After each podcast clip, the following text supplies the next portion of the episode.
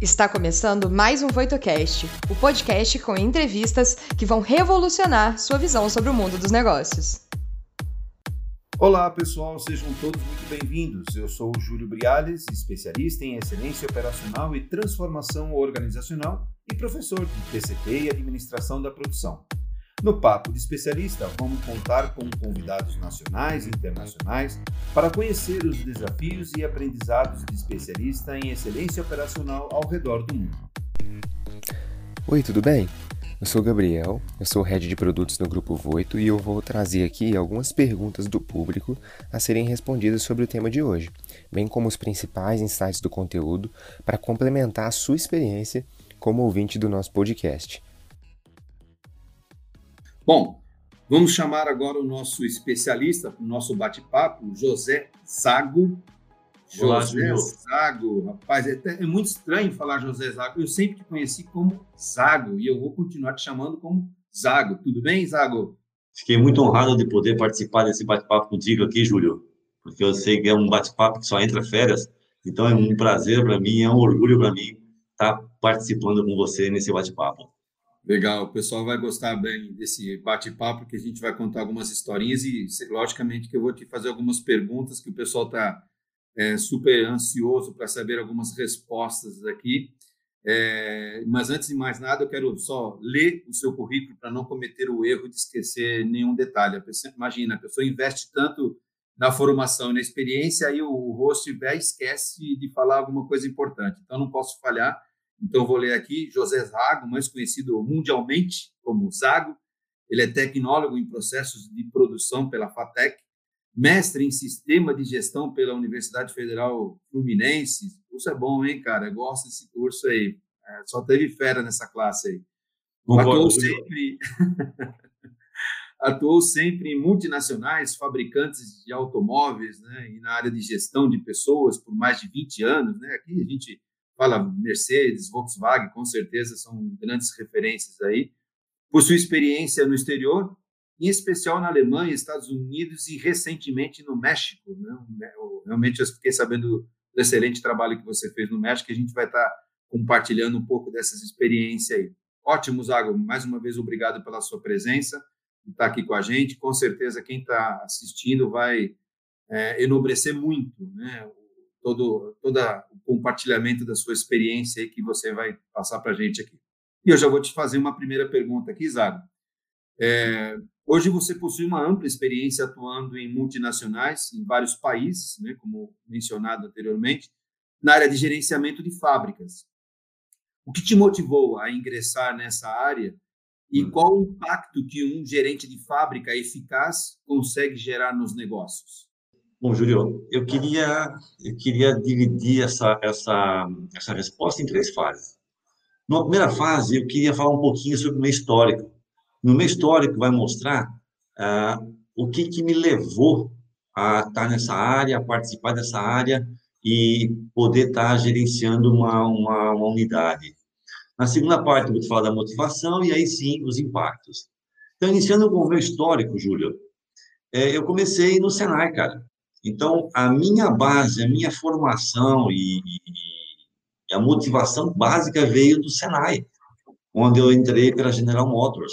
Então, foi a primeira empresa montadora que eu entrei, foi na General Motors, fiz Senai por lá. Depois eu passei pela Volkswagen. Na Volkswagen, eu tive a, a oportunidade de participar do primeiro trabalho de engenharia simultânea entre a área de planejamento e a área de desenvolvimento da, da, da Volkswagen. Inclusive, participamos, foi o meu primeiro projeto participando na, na Alemanha. A gente esteve na fábrica de Ingolstadt desenvolvendo a antiga Quantum. Alguém, alguns de vocês devem lembrar. Se não lembrar, procura no catálogo de carros antigos vai encontrar a Quantum, que ali tem a mãozinha da gente. Aí depois, Agora, Júlio, você pegou alguma coisa da Auto Latina também ou não? A Auto Latina também. Foi no princípio da Auto Latina, Júlio, nessa época. Legal, legal, bacana. E aí, aí eu mudei para Mercedes. E na Mercedes-Benz eu tive duas fases. A primeira fase na Mercedes eu tive eh, em São Bernardo do Campo, onde a gente trabalhava com novos projetos, praticamente a nossa área era uma área de apoio e suporte. Então, teríamos que ter uma noção boa de planejamento, uma noção de fábrica, para poder dar suporte para desenvolvimento de novos projetos. E aí veio o grande desafio, que foi construir uma fábrica nova de automóveis no Brasil, Júlio. Você lembra bem disso. Então, foi quando eu mudei para Juiz de Fora, e com essa, com essa missão de participar desse projeto. E, e aí eu comecei gerenciando a montagem bruta, até terminar a, a minha fase de Mercedes como plant manager, aqui também em Juiz de Fora. E após sair da Mercedes, tive uma outra oportunidade, que fui trabalhar como diretor técnico no México, aquele que a gente estava comentando, no México e por um período também nos Estados Unidos pela mesma empresa, só com uma planta nos Estados Unidos. Então, esse é um pouquinho do meu histórico. Então, a minha motivação, ela começou desde o princípio no Senai e ela só veio crescendo, só veio desenvolvendo. O que me motivou a estar nesse processo foi exatamente isso as indústrias automobilísticas, elas sempre estão desenvolvendo novas técnicas, novas tecnologias. Eu costumo lembrar que na Volkswagen, Júlio, a gente fazia o planejamento de um produto novo, do lançamento de um carro, a gente acompanhava o projeto, a gente acompanhava a execução dos dispositivos e implantava, fazia o tryout. Enquanto que hoje não. Hoje a gente gerencia isso aí. A gente não tem mais aquele expert que cuidava desde planejamento até a implantação. Hoje nós temos gestores. Então, por exemplo, conosco aqui em Juiz de Fora aconteceu isso. A gente contratou uma empresa para fazer o planejamento, contratou uma outra empresa para fazer a instalação dos equipamentos e a gente foi gerenciando. Então, isso é muito comum, isso é muito vivo dentro da automobilística. Então, isso motiva a gente, tem sempre coisa nova. Outra coisa que me motivou bastante foi a implantação de processos e conceitos Lean, principalmente voltados a Kaizen, que você conhece muito bem, Júlio, e, e os processos Lean, que realmente dão vida à produção. Eu não me esqueço nunca que a gente começou, a gente foi uma sementinha quando implantou a fábrica do Juiz de Fora, de se implantar um processo Lean dentro da própria Mercedes-Benz. A gente começou com um sisteminha de produção Juiz de Fora. Você lembra, Júlio? O famoso é. SPJ? Conheço, trabalhei bastante nesse departamento. A gente fez alguns kaizens, né? Exatamente. E aí, dali gerou o que foi a, a Mercedes Production System. Então, é, é, é, muito, é, muito, é muito envolvente isso. E agora, o impacto que traz na empresa, o gerenciar uma empresa como essa. Você é o responsável direto pela eficiência da planta. Você tem que responder por aquilo. Se você não responde, se você não não atende às metas, não atende o, os objetivos que são lançados, fica muito difícil. Agora, uma coisa importante é fazer um gerenciamento baseado nas pessoas. O que quer dizer isso? É você ter respeito pelas pessoas, ter conectividade com as pessoas, é você trabalhar, Júlio, o porquê das coisas. E aí eu queria citar uh, um, um, escritor que eu tenho uma referência muito forte, que é o Simon Sinek. Ele fala o seguinte: 100% dos clientes são pessoas. 100% dos funcionários são pessoas. Portanto, se tem, não entendemos de pessoas, certamente não vamos entender de negócios. Então, acho que aí está o resumo da, da, da, da influência que tem você gerenciar uma planta. Se você não trabalha com as pessoas, o resultado não vai chegar. Legal, acho que até respondendo um pouco até a segunda pergunta que eu vou te fazer, mas como é bacana, né? É, olha só, você quando você dá como uma referência para as pessoas que querem ser um gerente de uma planta, né? É, você começa como, como no Senai, mas continua se desenvolvendo até fazer mestrado. Isso aconteceu comigo também. Eu comecei no Senai e a gente acabou fazendo junto o mesmo curso de mestrado. Mas acho que o, grande segredo está nisso, de você continuar se desenvolvendo, continuar treinando, continuar aprendendo cada vez mais para realmente você ter um nível bacana de compartilhar experiência, mas também essa formação. É muito legal. E como você falou, né, pessoas, né, o quanto é importante trabalhar com pessoas. Eu acho que responde um, pouquinho, mas eu queria até que você enobrecesse a resposta da segunda pergunta, que é o trabalho de um gerente de fábrica envolve diversos desafios, e você sabe muito bem disso, que você fez isso em, várias plantas, em vários lugares. Quais são as principais ferramentas de um bom plan manager precisa conhecer e saber aplicar no dia a dia para lidar com esses desafios? Então, Júlio, é importante, é uma pergunta fantástica essa, cara. Porque vencer, para vencer os desafios, primeira ferramenta, eu não diria que é uma ferramenta, é uma base, é você respeitar e conhecer o potencial daqueles que estão contigo na sua equipe, Júlio. Porque se você não respeita e não conhece quem está contigo, é, vai ser muito difícil você conseguir fazer com que as pessoas se envolvam e participem desse processo para obter um resultado positivo. O segundo ponto que é fundamental que eu vejo é estar no Gemba, Júlio. O estar no Gemba, ele, ele é a base. Eu não esqueço, desde que eu comecei na Volkswagen, quando eu entrei a primeira vez no planejamento, meu chefe me perguntava, Zago, você já foi conversar com o chefe da manutenção hoje, tomar um cafezinho com ele? Eu não entendia na época o que ele queria dizer com isso, Júlio.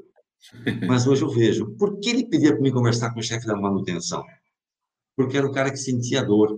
Ele que saberia quando o equipamento ia ter problema ou não. E aí eu poderia ajudá-lo enquanto planejamento, entende? Um outro exemplo que eu gosto muito de citar é, é de, um, de, um, fato que aconteceu com a gente aqui na, na Mercedes em Juiz de Fora. A gente já estava produzindo praticamente cabinas para São Bernardo do Campo e, e a gente estava com a linha parada. E, e, o gerente da manutenção me disse, Zago, a gente vai parar pelo menos por um dia, porque a gente não tem o equipamento para poder fazer a substituição. Aí nós nos reunimos, eu, o gerente da manutenção, o gerente da produção e o, e o John Boy, que era o manutentor. Não sei se você conheceu o John Boy. John Boy está ainda hoje na Mercedes. E a gente começou a discutir. Então, estávamos eu discutindo com o John, com, o gerente da produção, o gerente da manutenção, e chegamos numa conclusão. E o John Boy quietinho, escutando, e nós demos a decisão para ele, faz, falamos o seguinte, execute tal atividade, porque a gente entende que vai ser um caminho para acelerar o processo e fazer um, um bypass e não perder produção, inclusive não parar a fábrica de São Bernardo. Cara, quando nós falamos isso, quando eu falei isso para o John Boy, o John Boy deu um passinho mais, um passinho de meio, olha, muito sensível para trás. Eu saquei, ele não concordou com aquilo. Aí perguntamos para ele, eu perguntei para ele, John Boy, o que, que você não concordou? O que, que aconteceu que você deu esse passinho para trás? Ele falou, Zago, eu estou aqui para cumprir ordem. Olha a posição dele, estou aqui para cumprir ordem. Eu falei, não, mas cara, você não concordou. O que, que você acha que deveria ser feito? Aí, Júlio, ele explicou o que deveria ser feito, a importância do Gemba e a importância de conhecer aquilo que se faz. E a importância da gente dar a voz, não só dar no Gemba, mas dar a voz para aquele que está no Gemba. Cara, fizemos aquilo que o João Boy falou. Duramos três horas de parada só, Júlio, como seria um dia inteiro, para você ter uma ideia. É então, é, fun é, fundamental isso, a gente poder estar tá no Gemba, mas não só simplesmente estar tá no Gemba. Dar voz e entender e participar do que está acontecendo no Gemba. Outro Perfeito. ponto importante, Júlio, é, é, desculpa, é, é ter um canal de comunicação, Júlio. A gente tem regras muito claras e bem definidas além de ter objetivos e metas. É, então, são, são quatro pontos que eu vejo que ajudam e que facilitam a gente buscar esse, essa eficiência da planta. Show. É, o Zago está falando bastante do Gemba, Gemba, e aí para você que está ouvindo não sabe o que, que significa Gemba, Gemba é uma palavra japonesa que significa local onde acontecem as coisas. E isso pode acontecer no shop floor, no chão de fábrica, na produção, mas também pode ser no Gemba administrativo, na, onde está o trabalho administrativo. E exatamente isso. Se você não estiver próximo de onde acontecem as coisas e ouvir as pessoas que são os especialistas que trabalham dia a dia com as coisas, também não vai funcionar. E aí tem, tem a ver com a, com a terceira pergunta também, que é um bom gerenciamento interno do chão de fábrica tornou-se nos últimos anos peça-chave para a sobrevivência de muitas empresas, principalmente nesse cenário do Covid-19. Quais foram os principais desafios encontrados na sua jornada e como nosso público pode se preparar para enfrentá-los, Água? Legal, Julio, essa pergunta é muito importante, cara. Os principais desafios que a gente tem, é, e tem e precisa trabalhar com eles, é, é primeiro a gente ter clareza das atividades que nós temos. Então, se eu sei aquilo que eu tenho que fazer e eu sei a correlação que o meu parceiro tem, a gente vai estar trabalhando em conjunto, vai estar trabalhando buscando uma solução é, é, conjunta para resolver um problema. Outro ponto, Júlio, é, o líder, no caso, ele tem que tomar as rédeas, ele tem que ter iniciativa. Ele tem que fazer com que o time trabalhe, ele tem que buscar fazer uma coesão de modo que a solução encontrada é, atenda à necessidade da maioria. Ou seja, tem que ter um capitão desse barco. E o, o importante, cara, é a gente chamar um grupo para poder discutir o problema e dar voz para esse grupo falar e dar sugestões para se chegar em soluções boas. Porque, veja, Júlio, é muito fácil, cara. Eu posso ter uma ideia, mas se eu estou com você, eu ponho minha ideia, você expõe a sua, a gente vai chegar numa terceira que pode ser melhor que a minha e melhor que a, era a sua. Compartilhar, isso é muito importante, né?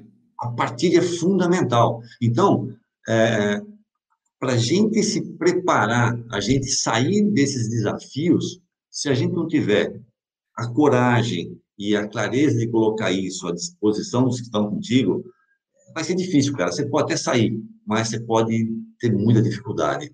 Eu tive exemplo, Júlio, foi falar da, questão da pandemia, né, que é um momento difícil que estamos vivendo.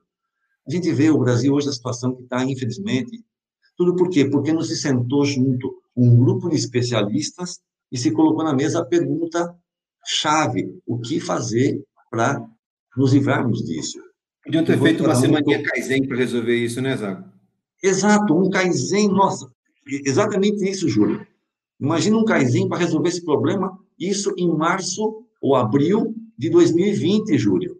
Uma semana já podia sair com uma boa estratégia, calibrava a estratégia, porque não ia ficar certa, certinho, mas já uma semana já podia fazer isso, muita coisa. Exatamente. Então, é, é, é, são, são coisas que a gente tem, tem, que, tem que ir aprendendo e fazendo acontecer. Como eu disse, eu não vivenciei dentro da Mercedes algo tão grave quanto a Covid. Mas um desafio muito grande que eu tive na Mercedes, Júlio, foi com relação à, transferência da nossa fábrica é, para produzir caminhão e a modificação dessa fábrica no passado para produzir somente cabines para fornecer para São Bernardo. Então, isso trouxe muita insegurança para o trabalhador. O pessoal ficou muito inseguro. E agora? O que vai acontecer com o nosso emprego? Então, a, a atuação junto com o trabalhador, ouvindo as dificuldades dele e esclarecendo para ele os processos, deixando claro o que vai acontecer, Júlio, permite uma tranquilidade, permite uma passagem. Você entende? Então, é, é, eu acho que esse foi um exemplo, foi uma, uma, um ponto bastante crítico que eu vivenciei lá e que eu acho que a gente passou de uma forma bastante é, é, leve, porque houve envolvimento. Legal. Tem uma pergunta aqui, que agora a gente vai fazer uma pergunta que o, os nossos alunos, né, previamente selecionados, fizeram. Então, já eles sabendo do teu perfil, da sua experiência, já começaram mandar umas perguntas aqui cabeludas. Eu não gosto de usar esse exemplo aqui, exemplo cabeludo, mas é uma boa pergunta aqui, ó. Zago, quero me tornar um gerente de fábrica, porém não sei por onde começar. Quais livros e metodologias você recomenda? Alguém que deseja entrar nessa área e se aprofundar nos conhecimentos relacionados a ela. Olha, essa pergunta é uma pergunta bastante, bastante caprichada, viu, Júlio? Para não dizer cabeluda. É. Pelo seguinte, é, depois que eu, que eu saí da Mercedes e, e tendo essa experiência que eu tive com o pessoal, é, eu aprendi e, e vi que, e desenvolvi praticamente um método que eu chamo de método to be efficient, é, ou método de ser eficiente. E ele começa a gente sabendo o porquê das coisas. Então, o primeiro passo seria a gente saber o porquê das coisas. Quem eu, e, e, começar sabendo o porquê das coisas, começando por mim mesmo. Então, quem eu sou? O que eu quero? Qual o meu sonho? E como que eu estou fazendo para buscar esse sonho? Estou me colocando em marcha para buscar esse sonho? Então, a primeira coisa é eu saber quem eu sou e saber o que eu quero. E dentro disso tudo, saber o porquê daquilo que eu quero. Segundo, Júlio, é a gente se autovalorizar. A gente tem as habilidades, nossas habilidades, a gente tem as nossas, os nossos pontos fortes, a gente tem os nossos pontos fracos, e a gente tem que conhecer as nossas habilidades. para poder melhorar e fazer um processo de Kaizen pessoal, melhorar cada dia. Mas para isso a gente tem que ter disciplina, a gente tem que ter foco e a gente tem que partir para ação. E não adianta, não adianta a, a, a, gente, a gente ter as coisas e não ter foco. O terceiro ponto é a gente definir objetivos e metas. Tá? Uma vez que eu sei o que eu quero, eu sei quem eu sou, eu tenho consciência de que eu tenho capacidade de fazer as coisas, eu vou trabalhar com objetivos e metas. Meu objetivo é ser chefe de planta, eu vou traçar metas, traçar pequenos objetivos. Nesses objetivos, traçar metas que eu possa cumprir para chegar até lá. E o quarto ponto, que é muito importante, é usar o tempo a seu favor, Júlio. O tempo é o grande vilão, o tempo ele voa, ele corre. E hoje em dia, as mudanças que o mundo propicia para a gente, ele dá a impressão que nós estamos sempre correndo atrás do tempo. Nós estamos sempre atrasados. Essa é a sensação que a gente tem. Então, a gente tem que ser organizado, a gente tem que planejar as coisas e a gente tem que partir para a ação. Não deixar acontecer. Segundo ponto é a gente não esquecer do respeito e do relacionamento com as pessoas. É fundamental. Porque se, se eu não consigo me relacionar, se eu não consigo ter pessoas ao meu lado que vão me dar suporte, eu jamais eu vou crescer.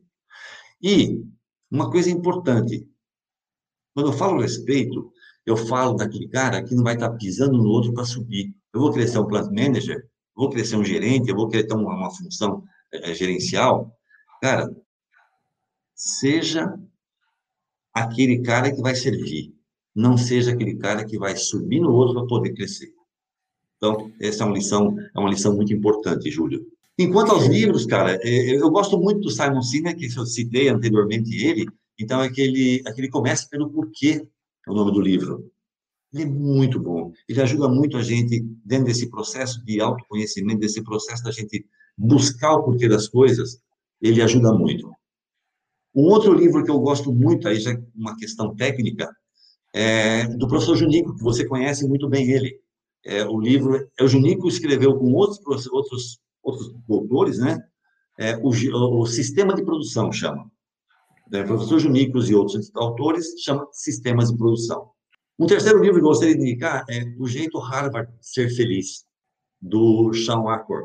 É, é um livro também que te coloca o seguinte, não adianta você querer buscar a felicidade no fim da vida e você viveu toda uma vida buscando ela, mas sendo infeliz. Ou seja, é, é, é, um, é um princípio de vida que ajuda muito a gente e ajuda muito a gente a buscar esse, esse, essa melhoria no nosso processo de vida. E mais também, termos de literatura técnica, tem que citar a Voito. A Voito tem muita literatura técnica que ajuda a gente enquanto, enquanto chão de fábrica. Legal, bacana. Excelente resposta, Zago. Eu acho que para você que está vendo isso daí, é, é um exemplo de um grande líder, porque eu acho que um líder não basta ser líder, ele tem que realmente ter, dar um exemplo. A gente, eu e o Zago tivemos bons líderes é, que nos deram bons exemplos e acho que em função desses bons exemplos que a gente também conseguimos também dar bons exemplos para os nossos subordinados. E eu lembro até hoje que um grande líder sempre falava assim, um grande líder tem que ter três coisas, né? Você tem que ser é, um professor para saber ensinar, tem que ser tecnicamente é, bom para poder responder as perguntas quando a, o seu subordinado se perguntar e você dar exemplos. Então, acho que eu e o Zago tivemos, não precisamos nem citar aqui os nomes, mas nós tivemos bons líderes e, em função desses líderes, a gente acabou tendo uma boa referência. E o que o Zago está mostrando aí para vocês é isso. Você, para você ser um gerente, para você ser um diretor, um presidente, você não precisa pisar nas pessoas para chegar aonde você vai chegar. E é legal que a pergunta anterior foi de uma pessoa que quer ser um gerente de fábrica. Mas a segunda pergunta eu acho que é de um gerente de fábrica, para você ver como o nosso papo com o especialista aqui tem diversos níveis aqui. E ele pergunta: de que forma posso incentivar o meu time, deve ser um chefe, um gestor, no chão de fábrica alcançar metas é, é, estipuladas nos processos da organização? Olha só, quer dizer, alguém quer ser e alguém já é mas também está pedindo algum conselho para você, Isaac. Legal, cara. Eu vejo o seguinte, Júlio, para a gente buscar as metas e atingir as metas, primeiro tem que ter uma comunicação regular. Ou seja, a gente tem que falar uma linguagem única na fábrica. Então, se, se eu estou falando A, o meu interlocutor vai entender A, o chão de fábrica vai entender A, ou seja, todo mundo fala a mesma língua, uma comunicação regular. Segundo, participar dos resultados. É, é muito comum a gente a gente ver o chefe da fábrica somente no, no dia no, no, último dia do mês quando pega os resultados e, e vai criticar se foi se foi negativo ou vai falar ok fizeram mais que obrigação no final da, do mês.